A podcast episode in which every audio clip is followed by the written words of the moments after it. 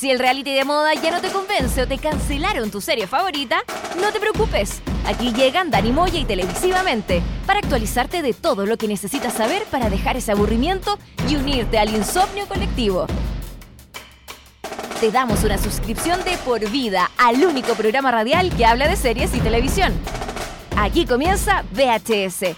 Vemos hartas series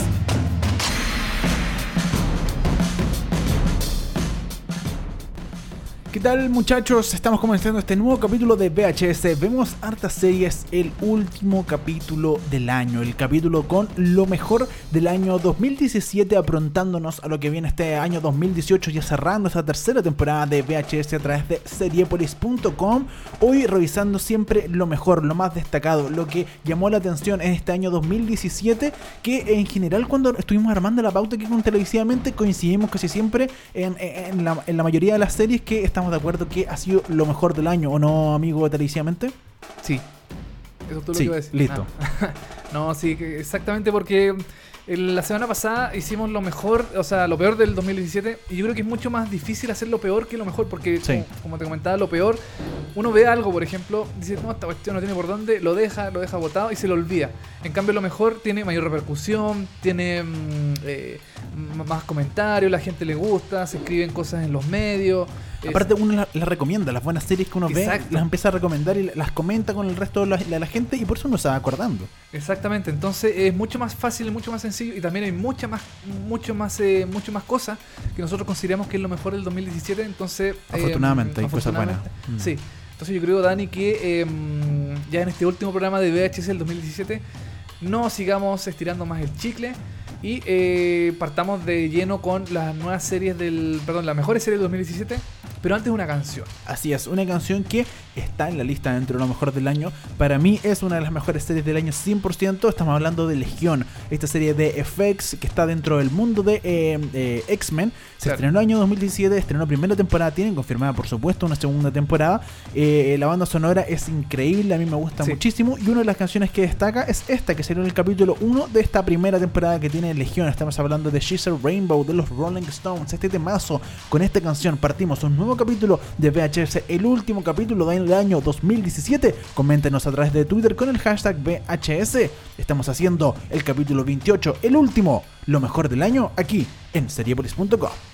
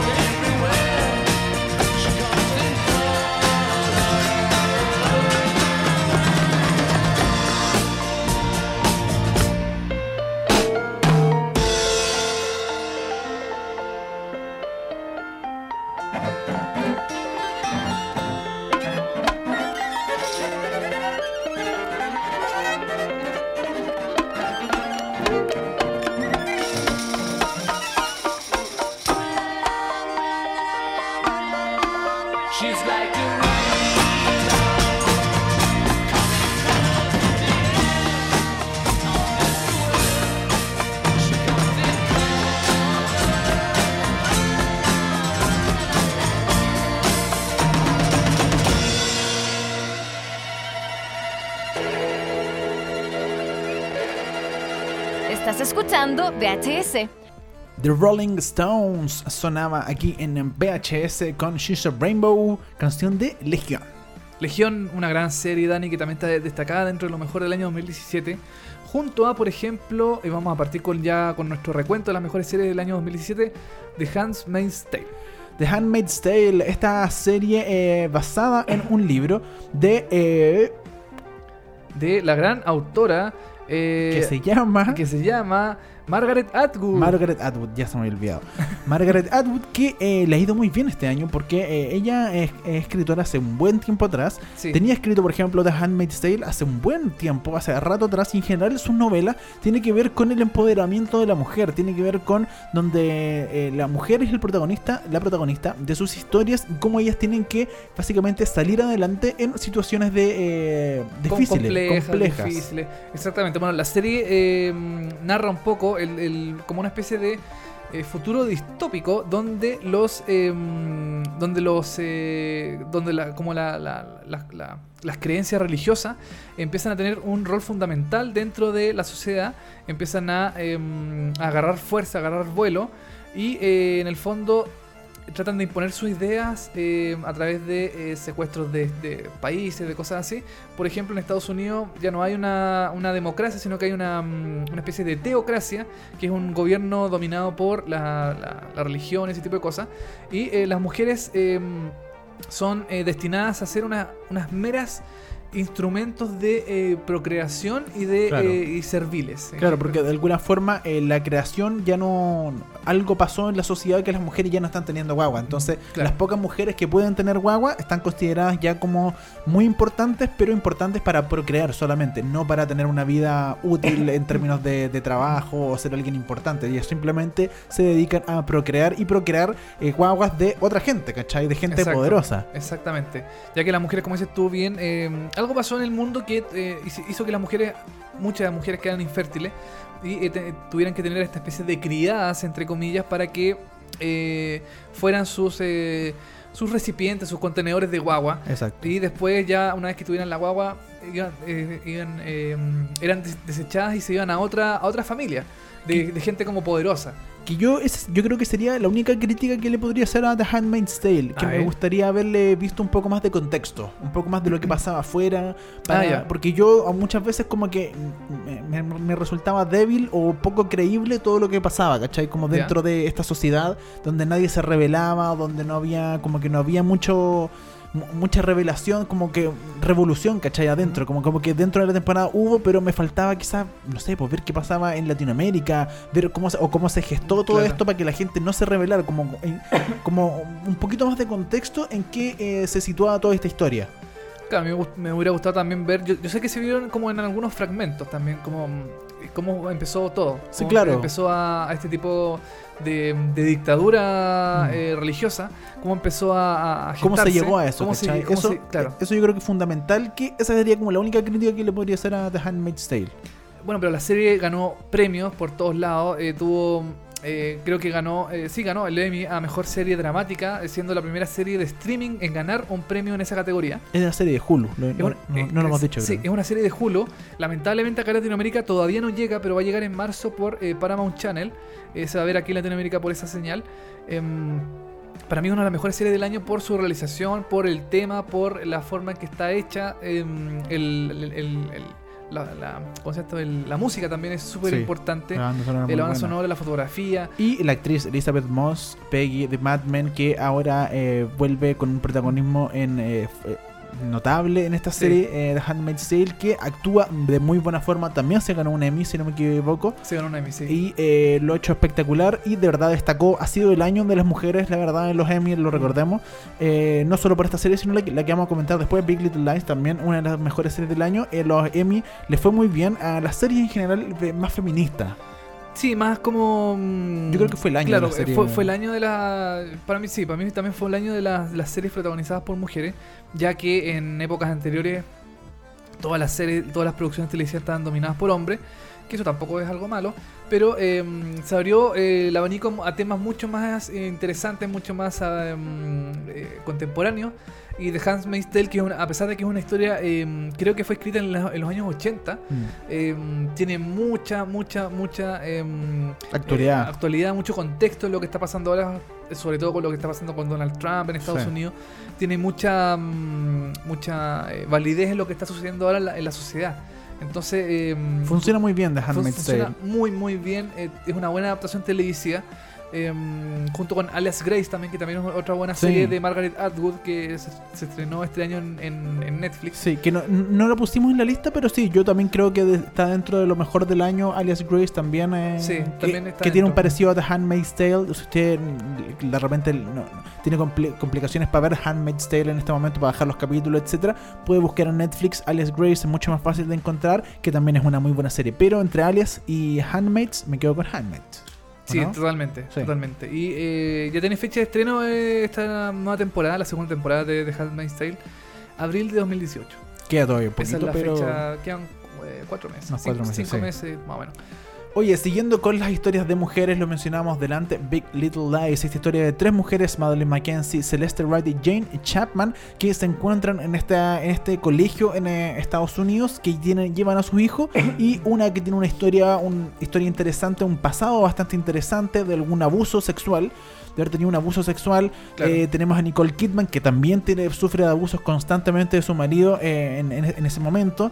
Y eh, Reese Witherspoon, que también eh, tiene ahí sus problemas de convencimiento de su relación. No, Claro. como, como que no le convence mucho su relación, tiene sus amoríos por algún lado. Pero sin embargo, todas se reúnen en este colegio. Y eh, es un centro de madres que funciona muy bien. Eh, Esta historia de que las mamás van a dejar a su hijo al colegio y se quedan conversando y hablan y pelan al profesor y, o pelan a la otra mamá. Eso es tan americano, quizás por decirlo de alguna forma. Quizás en Europa no pasa, pero eso, yo por lo que he visto desde Estados Unidos hasta toda Latinoamérica, pasa. Sí, y totalmente. Y también es. de- eh, bueno, Big Little Lies es una. Para mí es como las ricas también lloran. Ya, es como. perfecto. Porque también ellas son muy cuicas, muy, están en un barrio muy acomodado en Estados Unidos. Em, es una ciudad costera, con grandes casas, grandes lujos, grandes cosas. Em, y claro, eh, igual es interesante ver cómo esta gente que está acomodada, que tiene buena situación, es, es llevada a distintos dramas. Como dices tú, eh, hay una que está que tiene abusos sexuales de la, de la infancia, otra que tiene problemas con su marido, otra que no está convencida con su actual pareja, eh, también está la mamá del... de, eh, problemas con el hijo también, el, el personaje de em, Jane creo que es, eh, que tiene problemas con su hijo, con Siggy, que tiene problemas en el colegio, que dicen que es un niño que hace bullying, qué sé yo, entonces tiene como varios, varios eh, temas interesantes. Eh, Tiene una banda sonora también muy notable. una banda sonora muy muy buena. Sí, muy buena. Sí, y, mm, y lo que le valió también a Big Little Lies ser una de las grandes ganadoras del año en los Emmy de mm, 2017. Se llevó premio a mejor miniserie, mejor eh, mm, actriz principal, creo que fue, mejor eh, mm, actor secundario también, creo que se llevó un premio mm, el, el personaje, este no, no recuerdo su nombre, en la. eh. Skargar, eh, Ale- Alexander Skargar. Skarsgård. Skarg, Skargar. que también es muy, muy. mm, De los Skarsgård, de El papá es el de River, de, de los descargas po, Sí, de, de- de- de- de- del Tao. de los del Tao. El tipo, el- toda la familia es Skarsgård, que el papá es el, el actor principal de River y el Sí. hermano es el actor Ah. principal de It, el payaso. De It y también de em, Hem- Hemlock eh, Grove. que Hemlock serie- ¿te Grove acuerdas? Una también. serie que también no le fue muy bien de en- Netflix. sí. sí. Entonces, bueno, es una serie muy buena. eh, está basada, ojo, en un libro de Lian Moriarty. También está basada en un libro, igual que la primera Sí. serie de Handmaid's Tale. Y eh, se decía que el, el libro, claro, estaba basado, la, la serie estaba basada en el libro que hay, que ya existe. Y se acabaron los siete capítulos, se acabó el libro. ¿Qué vamos a hacer? Bueno, hace poco se confirmó que habrá una segunda temporada de Big Little Lies, donde al parecer va a estar involucrada Lian Moriarty, pero eh, no tenemos muchos más detalles de qué se va a No. tratar o cómo va a funcionar. ¿Se va a publicar un libro primero? ¿Se va a publicar un libro con la serie? No sabemos cómo va a funcionar, pero hay una segunda temporada confirmada que esperemos que que sea igual de buena que la primera temporada. Yo creo que ese puede ser un Mm. guatazo muy grande. Puede ser lo peor del año. Si se estrena en 2018 o 2019, puede ser lo peor del año al tiro, porque ya la expectativa está muy alta. Sí, está alta y claro, como dices tú, puede ser lo peor o también puede ser lo mejor. A lo mejor el, la segunda temporada puede ser muy Claro. buena, muy mm, con una historia muy buena también. Piola no va a pasar.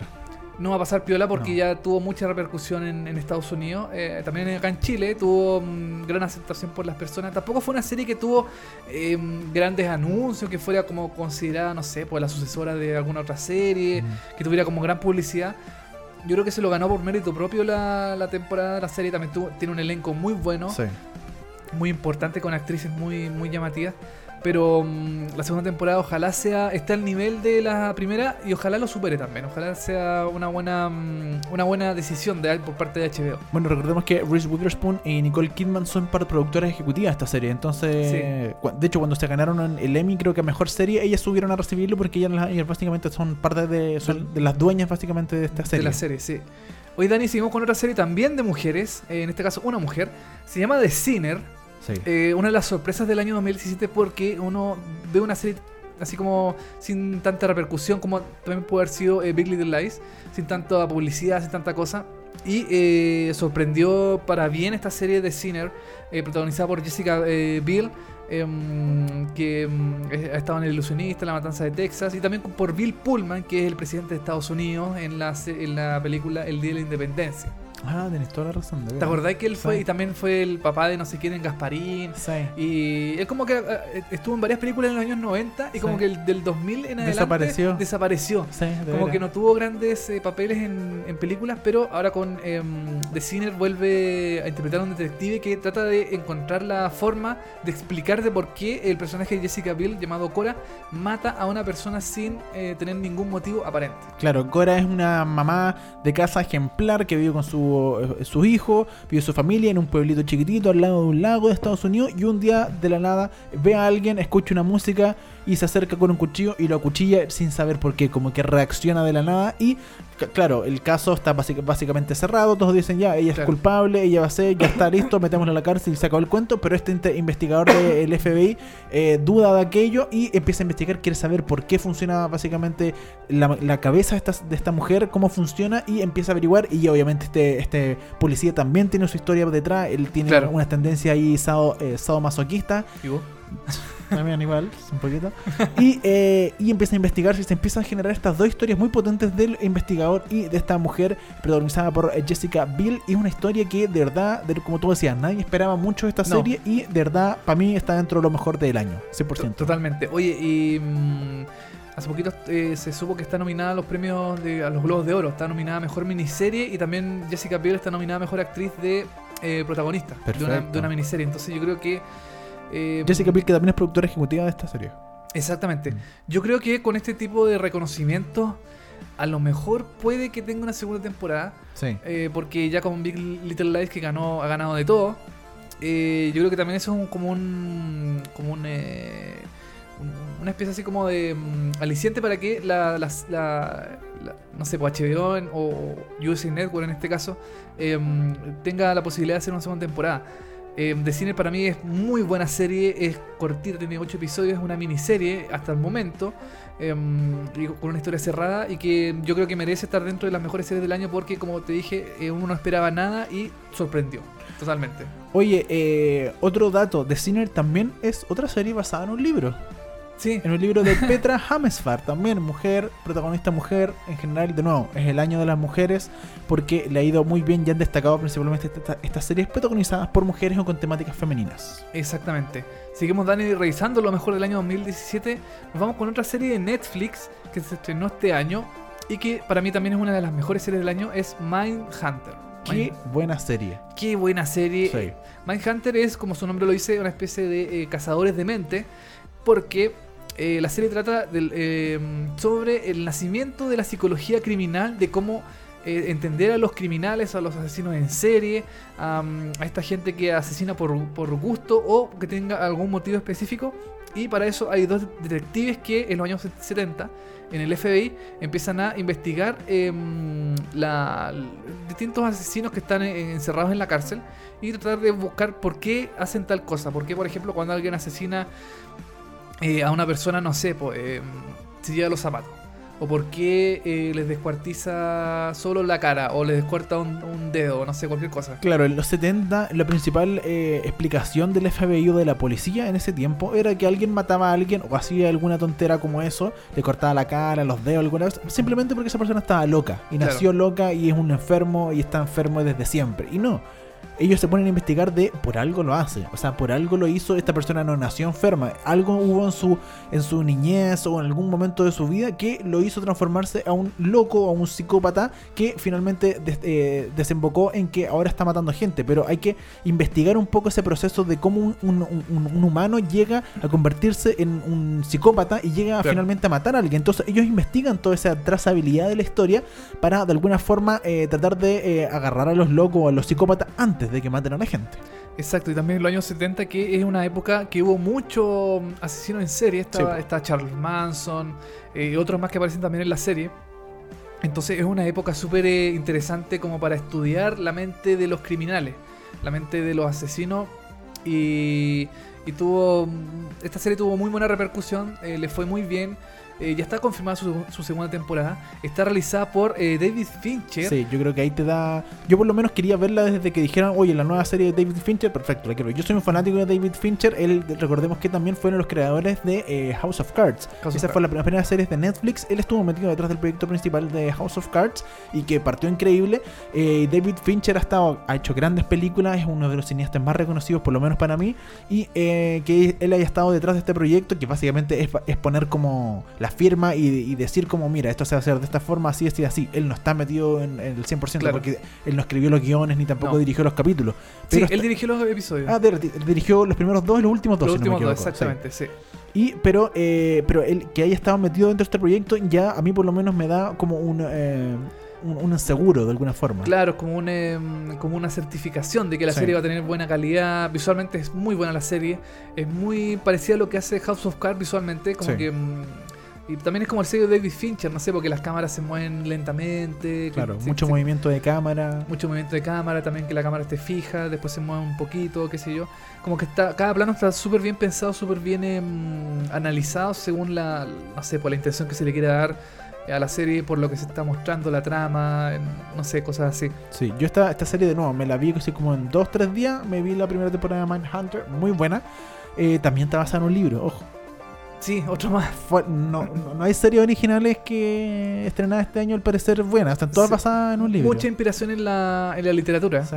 Sí, exactamente. Oye, eh, la semana pasada hablamos de lo peor del año y hablamos de Girl Boss. Sí. Girl Boss que está producida, una productora ejecutiva es Charlize Theron. Charlie Theron, ¿ya? Sí. En Hunter también Charlize Theron es productora ejecutiva, para que veamos la diversidad de donde pone las lucas y los, proyectos en Y- los que confía. Aquí le fue bien por lo Y menos. la chuntó. la- en, esta, en esta ocasión la chuntó, la chuntó, con sí. eh, Mindhunter, exactamente. Oye, Dani, eh, otra serie también protagonizada por mujeres y escrita por mujeres, dirigida por mujeres, todo por mujeres. Glow. Sí.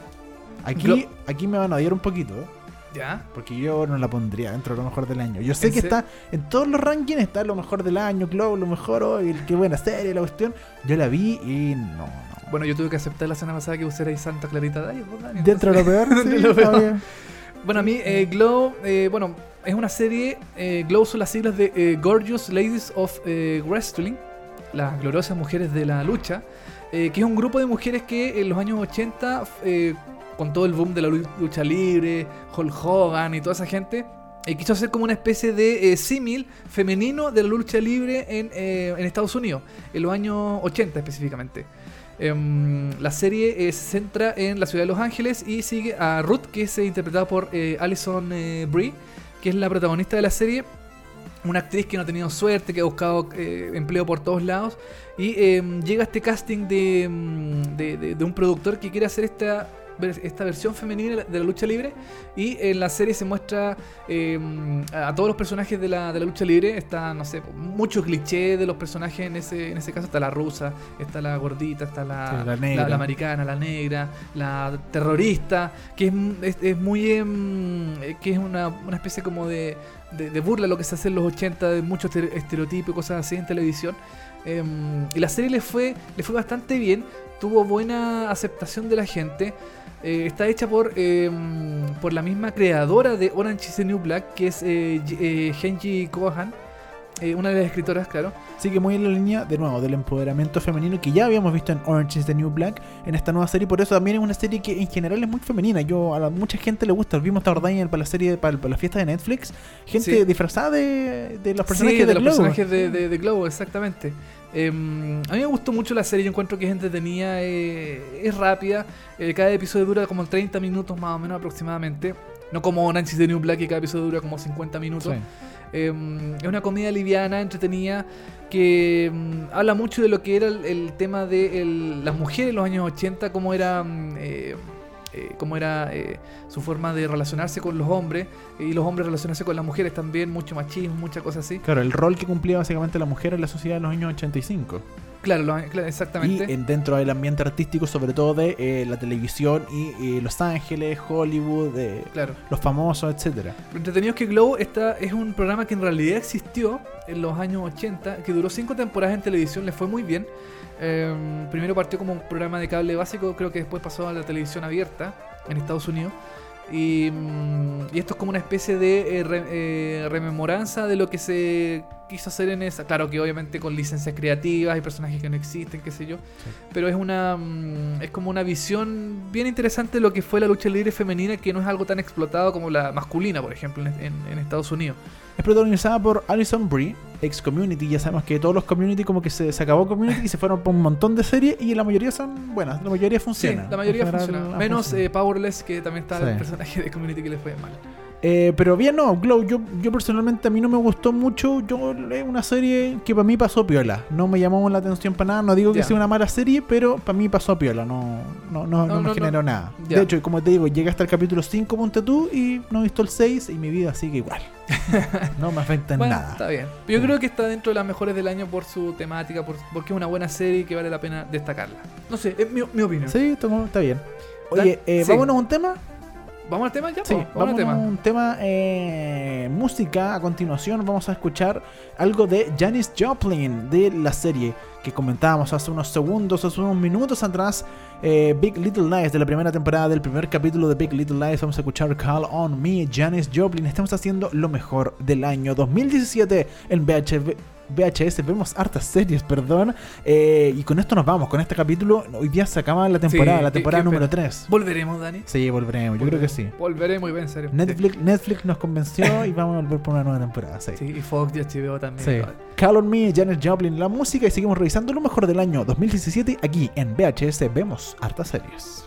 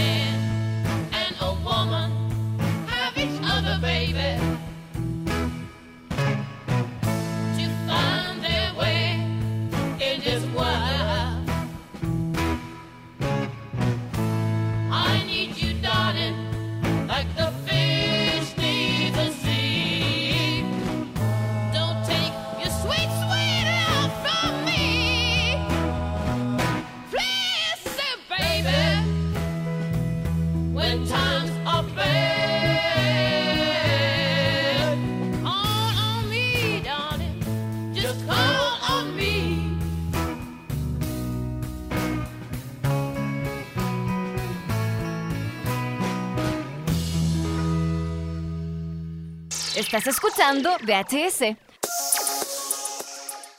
Eso fue Call on Me de Janis Joplin, episodio 1, temporada 1 de Big Little Lies. Ahí se escuchó esa canción de Janis Joplin. Una buena serie de Big Little Lies, definitivamente.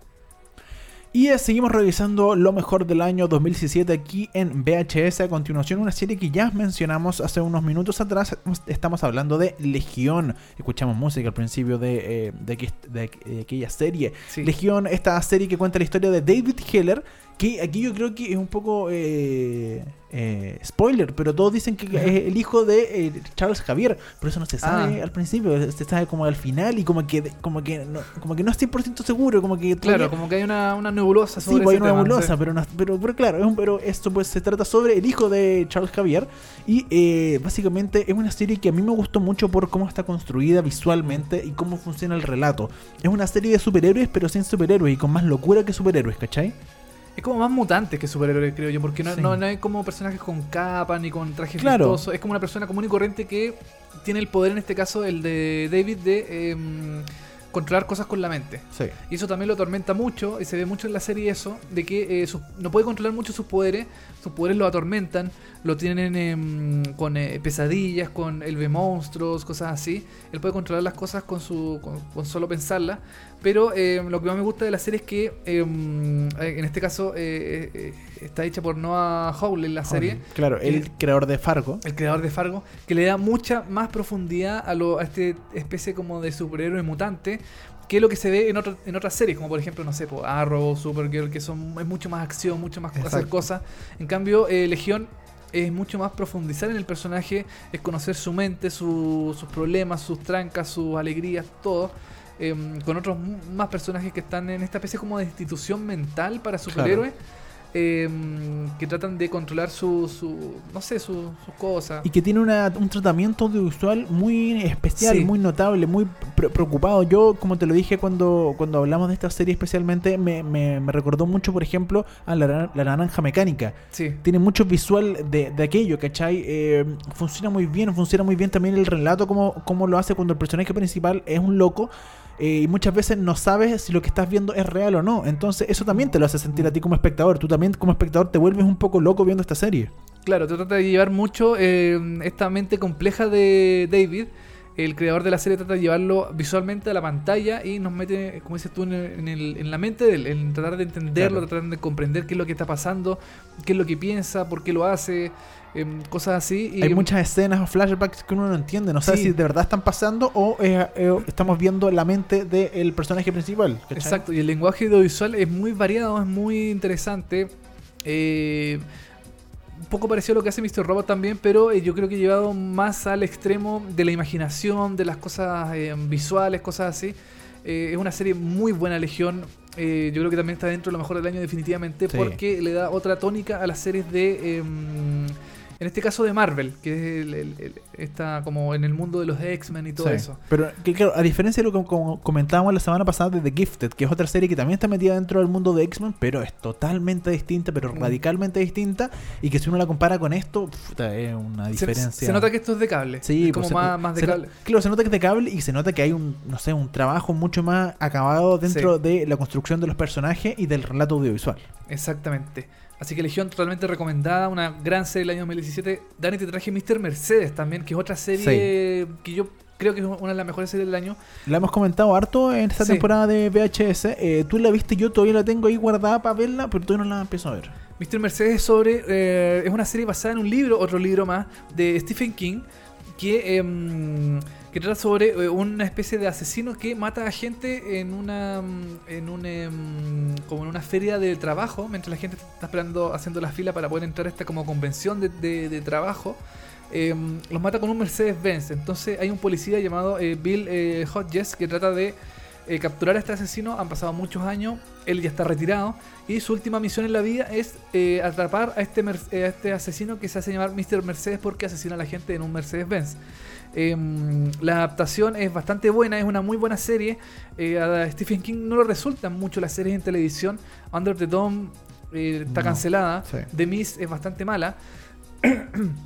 Y Mr. Mercedes es como la excepción a la regla y por eso yo la destaco dentro de las mejores series del año por su eh, realización, Es una serie bastante cruda, tiene escenas bastante fuertes, eh, pero es, es de cable la serie. Eh, lamentablemente que Latinoamérica no se puede ver por ninguna parte, hay que solamente bajarla por internet. Pero es una serie totalmente recomendable. Son, creo que son 10 episodios que se pasan volando porque es una historia muy buena, muy entretenida. Y, mm, y nada, el protagonista también es muy bueno el, el personaje. Oye, la adaptación de Mr. Mercedes la hizo David eh, Kelly, que es el mismo que hizo la adaptación de eh, Big Little Lies, ojo. Big Little Lies, y, claro, y también es el creador Y entre de- otras. Entre otras, Ali Sí. McBeal, por ejemplo. De, de- Dougie Hauser también, por ejemplo. Dije- ya. Sí, la de el doctor chiquitito de cuando era chico Neil Patrick Harris. Ah, ok, ok. Cuando, ¿Te acordás que tenía una serie cuando era chico que era un doctor Sí. niñito como superdotado? Sí, sí, sí. Ya, él también fue David Kelly. Ah, el creador de la serie. Sí. Así que Mr. Mercedes, totalmente recomendable, muy buena serie. Yo tengo y, que verla. mm, y hay que bajarla. Lamentablemente aquí en Latinoamérica no hay forma de verla. Pero es interesante, así que yo la recomiendo totalmente. Eh, dentro de también lo destacado de este año, eh, vamos a hablar de, por ejemplo, Big Mouth. Big Mouth, que la comentamos acá en VHS hace, Hace algunos un- episodios atrás. Así es. Eh, la comentamos y parece que también es muy buena serie eh, de animación para adultos. Sí.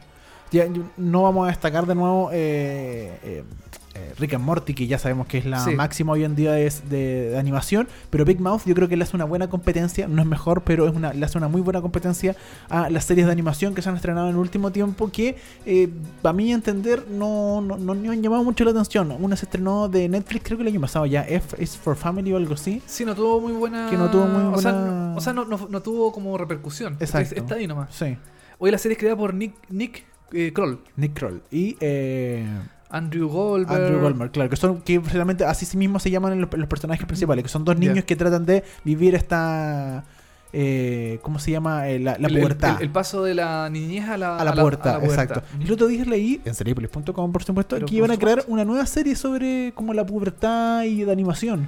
Sí, una Como- británica. sí. Una británica. Creo que no es de animación, creo que es de. mm, Ah, es de- de real. Pero Ah, es como británica, así seguramente ser como media desenfadada. Así Sí. como típica, típica serie británica que es como. mm, eh, no sé, po.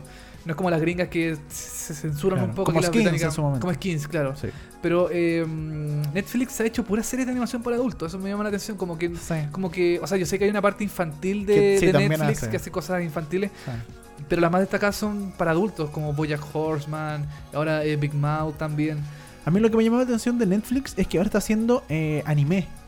Sí, está haciendo anime, está Sí, haciendo animación japonesa. rara. Sí, sí, una cuestión.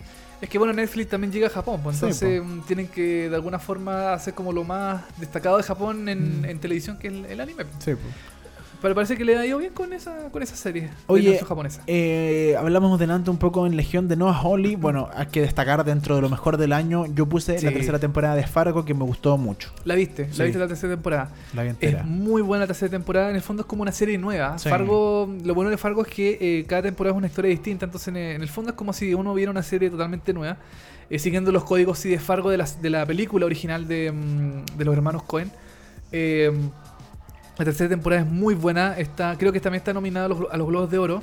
eh, porque eh, eh, Ewan McGregor es eh, eh, en esta en esta serie hace como un papel doble. Él hace Claro. de, geme- de mm, Dos hermanos gemelos. dos hermanos gemelos. claro, generalmente los gemelos son, Son dos. hermanos. Son dos generalmente. Y son hermanos. Y son hermanos también.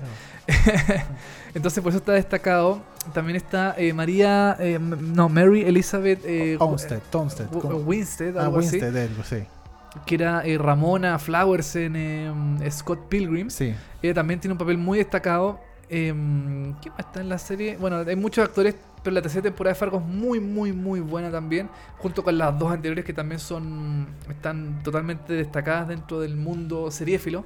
Pero yo destaco, claro, de la, de- del año, la tercera temporada de Fargo es muy buena. Y de nuevo, tú no necesitas ver la primera y la segunda, puedes ver la tercera directamente. Claro. Así que si no has visto el 1 y los 2, no te preocupes. Fargo 3 está muy buena, chequéela. Eh, ¿En Chile se ve por FX o se vio por FX? No, se ve por eh, DirecTV. Ah, por por On DirecTV. DirecTV, el canal como DirecTV. Ahí está la serie completa. Ojalá llegara a algún medio más, más masivo, así Sí, como po. Netflix o HBO o FX también, que, Sí, que po. es una serie original de FX. Pero por eh, On DirecTV está bien hasta el momento.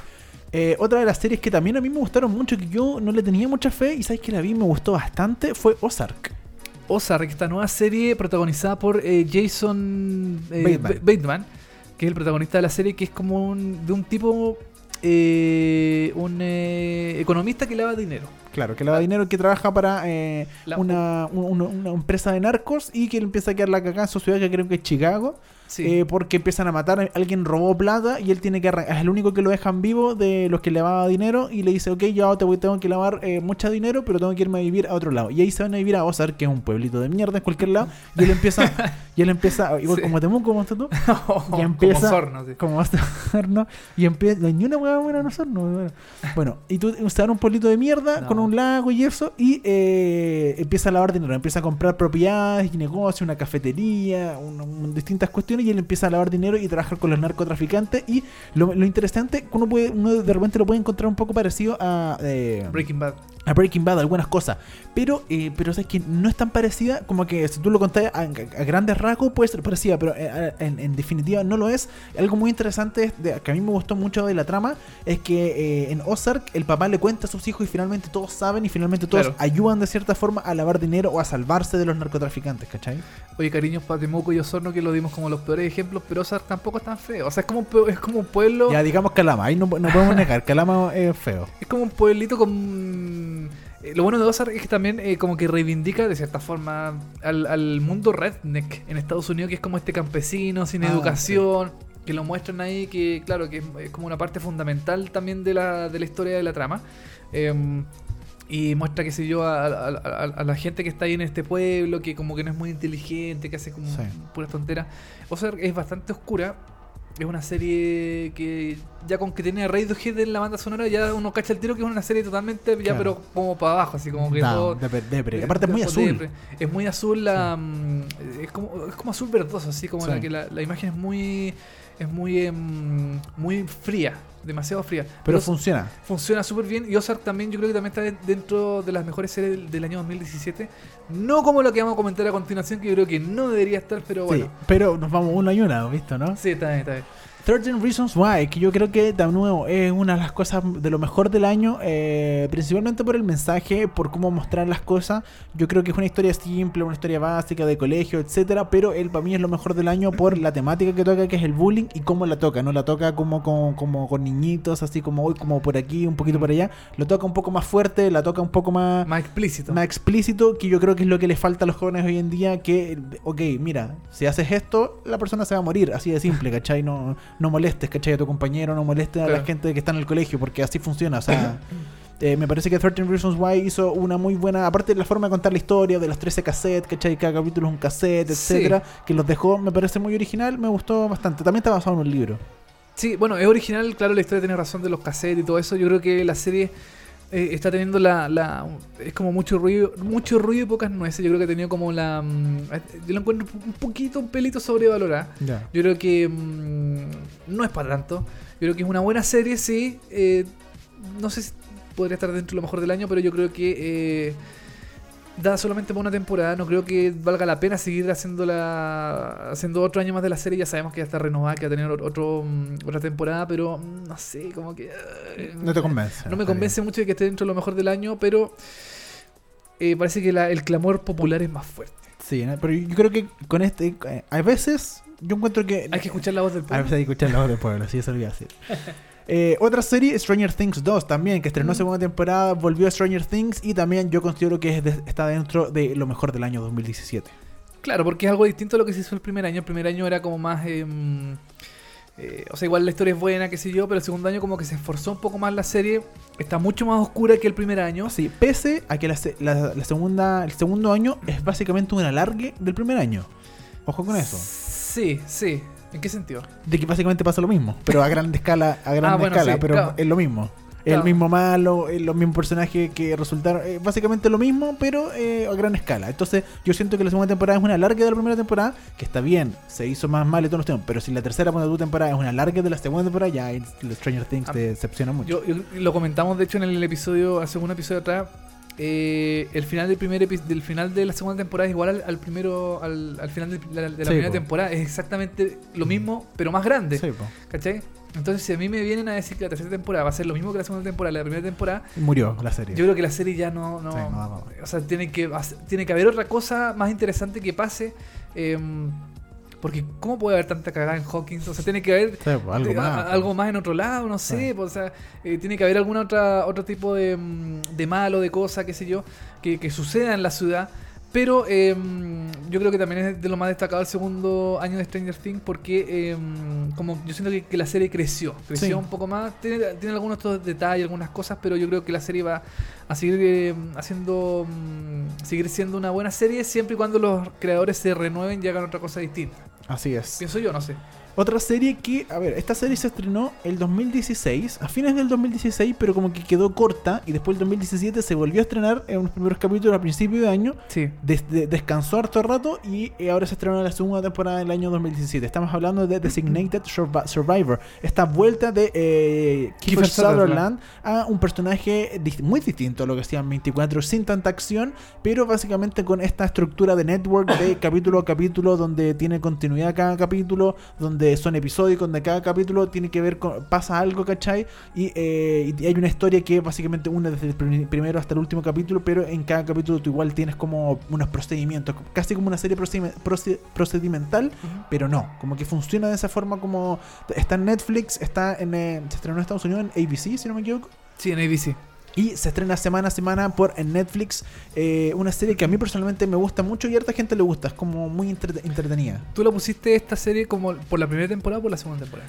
Eh, yo no he visto la segunda temporada. Ya dicen que la segunda temporada bajó ¿Bajo harto? bajó mucho el, el Ah, nivel de la, de la primera temporada, que ya como que ya no, No, no, no es tanto. como que ya no es tanto y mm, pero yo creo que la primera temporada es, Es buena. es- es buena, es bastante buena, por lo menos hasta la primera mitad de la primera temporada. Sí. Después yo creo que la, la, la segunda mitad como que eh, empecé ahí como a flaquear un poco, pero dentro de todo yo creo que también es una serie destacable dentro de la, mm, de la serie 2017.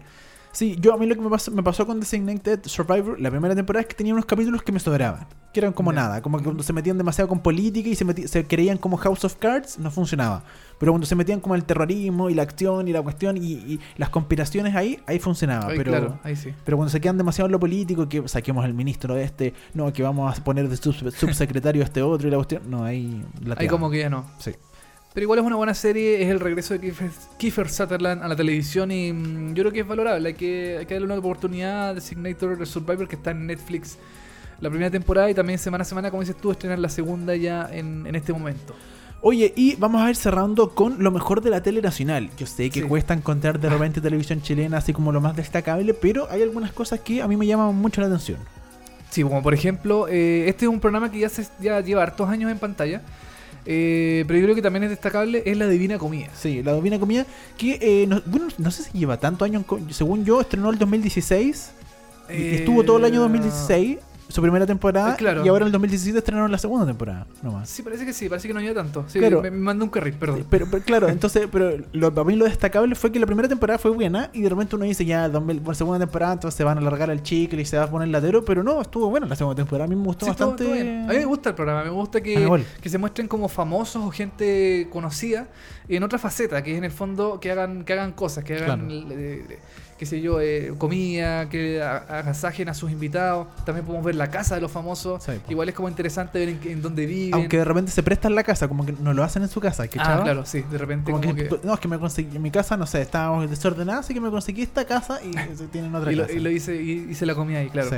Sí, eso, en eso tenés razón. Pero la mayoría, por lo menos, eh, lo hacen en sus Sí. casas, en, su- en sus departamentos o en sus casas. qué Yo creo que la elección, ponte tú, de los invitados es, eh, es fundamental. Es Eh, buena. La mezcla que tienen que hacer siempre es fundamental y cuando y claro, y de repente pasa que, que de, de que hay cuatro invitados que no funcionan tan bien y el Claro. capítulo es más bajo, po. Exactamente, hay episodios que no son tan buenos y otros Mm. que son Muy bueno. muy buenos, como, no sé, pues me recuerdo el de Viñuela con... Con la Denise Rosenthal y la Pamela Díaz y, Y el eh, Sergio, Fre- eh, Sergio Freire. Sergio Freire, ese capítulo es muy bueno. Ese grupo fue pero Sí. espectacular, fue muy, muy, muy bueno. ese y otros que no son muy tan buenos, pero que igual como que llaman la atención por las declaraciones que hacen, qué sé Sí. yo, cosas así. Así que la divina, larga vida de la Divina Comida, ojalá sigan haciendo más eh, episodios esta, esta- este año y el, el que El viene próximo, también, claro. el próximo también. Eh, otro de los capítulos, o, perdón, de los programas que a mí por lo menos yo destaco dentro de lo mejor del año, City Tour on Tour.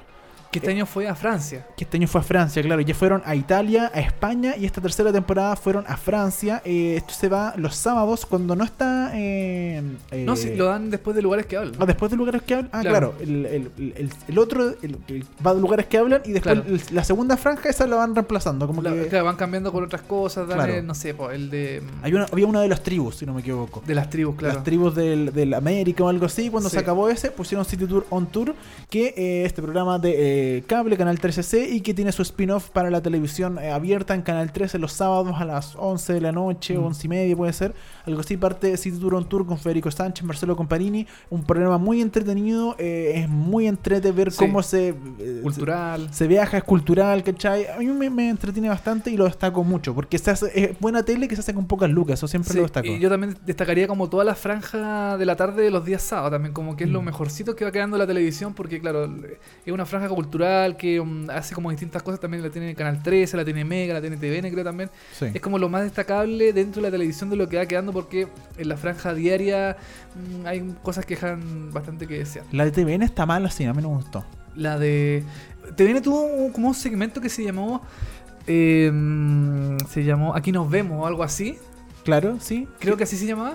Puede y ya, ya murió. Ya Ah, ¿murió? Murió y ya no, ya no dan Ah, eso. sí. O sea, ya definitivamente ahora dan, No le fue bien. dan películas, cosas así. Viste, No, no le fue bien. Claro, TVN empezó, de hecho, unos Como que lo, lo intentaron. así, lo intentaron y creo que inventaron así como cuatro programas. Mm. Que iban los sábados en la tarde. Que uno animado por Héctor Morales, por Gonzalo Ramírez, la Karen Claro. Bailer y una persona más que no recuerdo. Ya no existe ese segmento. Cada uno tenía su programa, pero eran bien malitos los programas. Yo dije, pucha, estaba buena la intención, pero la, la idea de los cuatro programas eran súper malos. Uno ponte tú era una foto.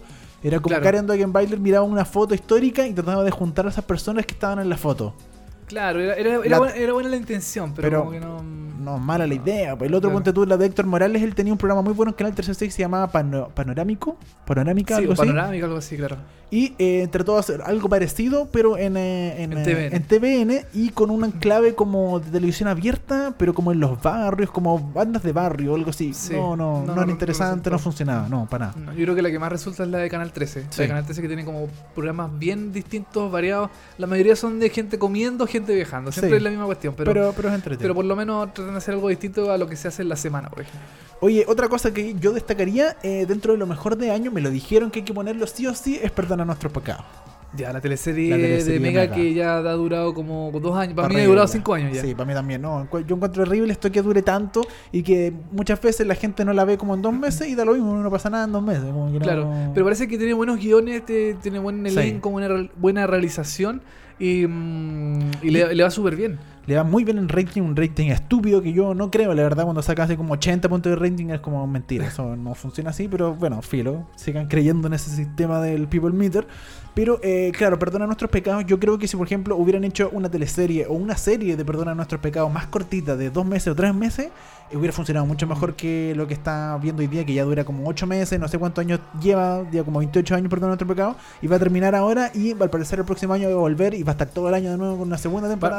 Una segunda temporada, claro, que parece que va, va a suceder como en, en unos años más. Sí. eh, o sea, va a estar eh, ambientada en, no sé, pues no sé en qué año está ambientada esta telenovela, pero va a estar... eh, Se va a pagar un pequeño salto de tiempo. Va a pegar un salto de tiempo, ahí no sé qué va a pasar con los personajes, si van a seguir, si le van a cambiar, no tengo idea, pero eh, yo no la veo, perdona nuestros pecados, pero por lo menos a la gente le gusta Sí. y eso es llamativo porque mm, hubo un momento en que la la- las telenovelas como que tuvieron un bajón y después se pegaron un, un repunte con esta área dramática de Mega. Que yo siento que ya ha estado bajando un poquito el área, el área dramática de Mega. Yo creo Sí, que ya también. está como un poquito como a la baja, pero eh, perdona nuestros pecados, la ha ido súper bien Sí. y no creo que la suelten tan fácilmente. Sí, no quieren sacarle ahí, el chuparle toda Sí. la sangre, perdona nuestro pecado. Lamentablemente, porque yo creo que eh, tiene una buena historia en general. Hay capítulos malos, hay capítulos horribles. Esto de la larga, esto de repetir como 30 minutos y de al Mm. final dar eh, 15 minutos, 5 minutos de capítulo nuevo y después el adelanto 10 minutos más. Es una tontera. Sí. Donde, claro, estiráis el chicle demasiado. Yo creo que si lo hubieran est- establecido bien como una serie o una teleserie más cortita, hubiera funcionado perfecto. Para mí, por lo menos, pero por al parecer, para la gran gente y para los auspiciadores, funciona esto de alargar y formatos Sí. medio raros. Hoy otro programa, Dani, que tienes aquí destacado dentro de lo mejor del año, yo también estoy de acuerdo, es Misión Encubierta. Sí, esta vuelta que hizo Mega a programas periodísticos donde eh, se infiltra en algunas historias como eh, la noche, como por ejemplo en los trabajos de noche, o en las prostitutas, o en... eh, ¿En qué otro se ha, se ha- se ha involucrado? Las drogas, en, las en el terminal pesquero en el también terminal pesque- Sí, es un programa que le dio una vuelta al tema periodístico, estos típicos programas como Informe Especial o Contacto, Mm. pero eh, con un personaje donde hay un personaje principal que se... eh, El periodista encubierto. que es, que un periodista encubierto básicamente, que Claro. se pone se pone peluca, el se fondo, pone cosas, claro. bigote, no como en las cuestas, pero aquí como de verdad, y que básicamente uno no sabe si de verdad lo hizo o no, porque quizá es cualquier periodista que se fue a meter ahí, no, no es el compadre, pero el show que le dieron, este, esta narración que va todo el rato constantemente Sí. hablando sobre lo que está haciendo y lo muestran siempre de espalda, andando en una moto, yéndolo, eh, eso me gustó, me, me- me gustó que le hayan dado una vuelta a este término a, a los típicos programas periodísticos. Sí, a mí me gusta también la realización del programa, está súper bien hecho. Sí. Yo lo comparé, de hecho, en Twitter con eh, en, en su propia, en su propia trampa, que es como la competencia del programa. Yo sé que los dos son totalmente distintos, pero lo- la realización de eh, Misión Encubierta es como mm, mil veces mejor que la de su Sí, propia po. trampa. Em, Igual es interesante ver a este periodista que es como hondero, así que anda en moto, Sí. en casco, y anda por la ciudad de noche buscando Claro. reportajes y cosas así. Y que nunca le vemos la cara. Nunca le vimos la cara, claro. Ah, Yo, creo que totalmente es un personaje y hay un equipo periodístico detrás. De hecho, Sí, al final del programa se ve todo el equipo periodístico que hay detrás del programa. Mm. Eh, pero es interesante que esta vuelta de tuerca, es interesante lo que hizo Mega. Yo creo que mm, hay que darle el crédito, hay que darle el crédito Sí. que es un buen programa, está bien hecho, te- toca temas interesantes, algunos más interesantes que otros. Y nada, para mí también Misión Encubierta es lo mejor del año 2017. Yo también quiero destacar lo último que está haciendo ahora eh, Canal 13, esto de poner eh, una franja de lunes a viernes con programas originales, que si bien no son buenos todos, no funcionan tan bien, pero tenemos Ah. que eh, Canal 13 se la jugó por tener de lunes a viernes programas originales a las 10 y media de la noche, todos, Sí. Hola y Adiós creo que va los lunes, o no, martes. conmigo los lunes, Hola y Adiós Ajá. los martes, los miércoles va el, Rock al Comediante, el- el jueves va Diana y los viernes... eh, Cine, de grandes Cine. estrenos, Claro, cosas así. pero de lunes a jueves tení programas originales y el sábado tenía el sábado reportajes con Pancho Savera. Entonces hay programas, eso lo destaco Sí. 100% porque no es como Mega que tira teleserie todos los días y alarga y alarga, alarga la teleserie. Entonces lo único que tiene es una teleserie. Se la está jugando Canal 13 con estas programaciones, haciendo cuatro programas eh, a la semana o cinco programas en las semanas originales. Eso parece muy bueno. Sí, y otra cosita, Chilevisión también. Yo creo que destacar a Chilevisión que está haciendo programas bien interesantes. Está haciendo eh, este como enviado especial que hace los días Ah, miércoles. sí. Eh, bueno, la hermandad que es una porquería, pero bueno, eh, siempre hay un cáncer ahí metido entre medio. El Se Busca también, que es un programa que está muy bien Ah, hecho. No ha resultado mucho, pero es un programa que está bien realizado. El Eh, Cubo que hizo una tem- segunda el temporada. Cubo hizo Innovadores también, que es un Sí. programa mm, Ah, de veras. como, como de especie como de charlas TED. Tarlas, claro. Eso, yo creo que la idea es buena, pero no me gustó cómo, cómo resultó. lo hicieron. Sí, finalmente la realización no me gustó, pero la idea creo que funciona, podría funcionar mucho mejor. Sí, y también bueno, está la Divina Comida y Tolerancia Cero. Yo creo que Chilevisión está cambiando un poco. eh, también está eh, hizo aquí está Chile, que yo creo que también está Sí. dentro de lo mejor del año. Eh, está cambiando un poquito su forma de hacer las cosas. Yo creo que por esta nueva administración que llegó hace poco, eh, le está dando un toque más periodístico al, al canal, que yo creo que está Mm. súper bien. Y también con esta alianza que hicieron con CNN, Sí, que yo ahí la critico, sí. no te, no, no te gusta. No me gustó porque CNN se chilevisionó, ¿cachai? Ya. CNN era como que yo tenía respeto a CNN, pero ahora se juntó con Chilevisión y está haciendo puras notas mierdas de prensa. Sí. Sí, es horrible. Puede ser. Sí, bueno, es que Chilevisión es como una cosa, CNN es otra y tratan, tratan, tratan de Sí, juntarse como en programas más mm, como en los debates políticos, por ejemplo, Claro. cosas así. eh, o en las elecciones también se juntaron.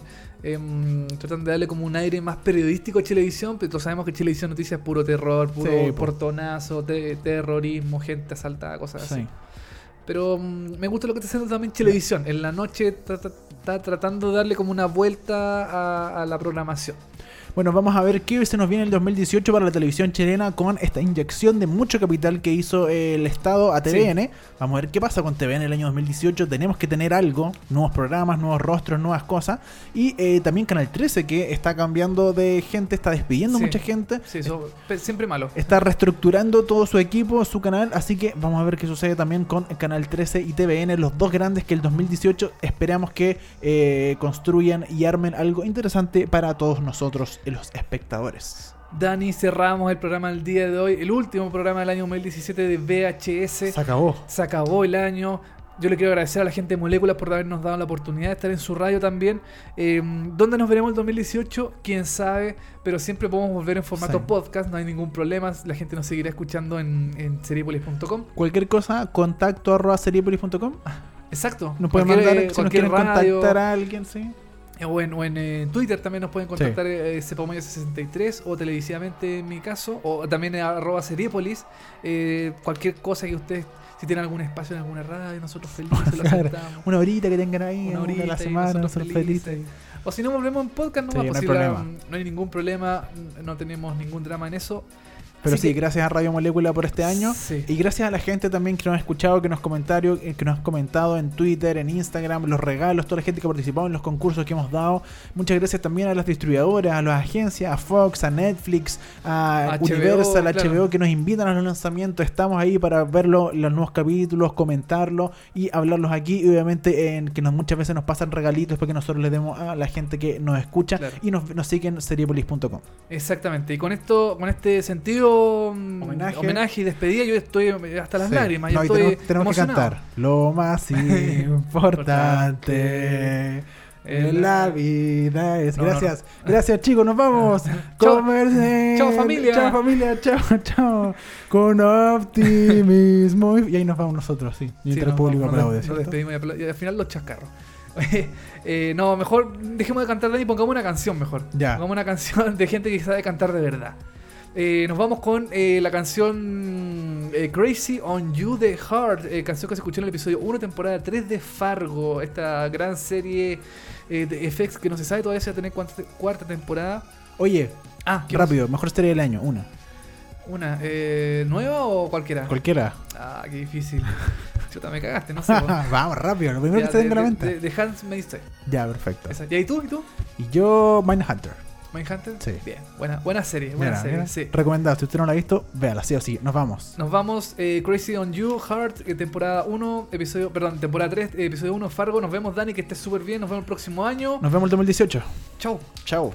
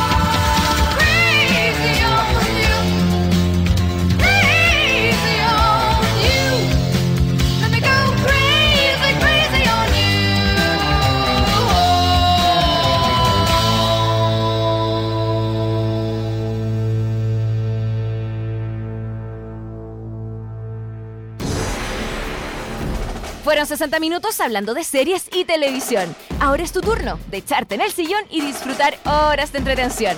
Y si te quedaste corto de datos, tranquilo, que pronto vuelven Dani Moya y televisivamente con más noticias, comentarios y recomendaciones de las mejores series.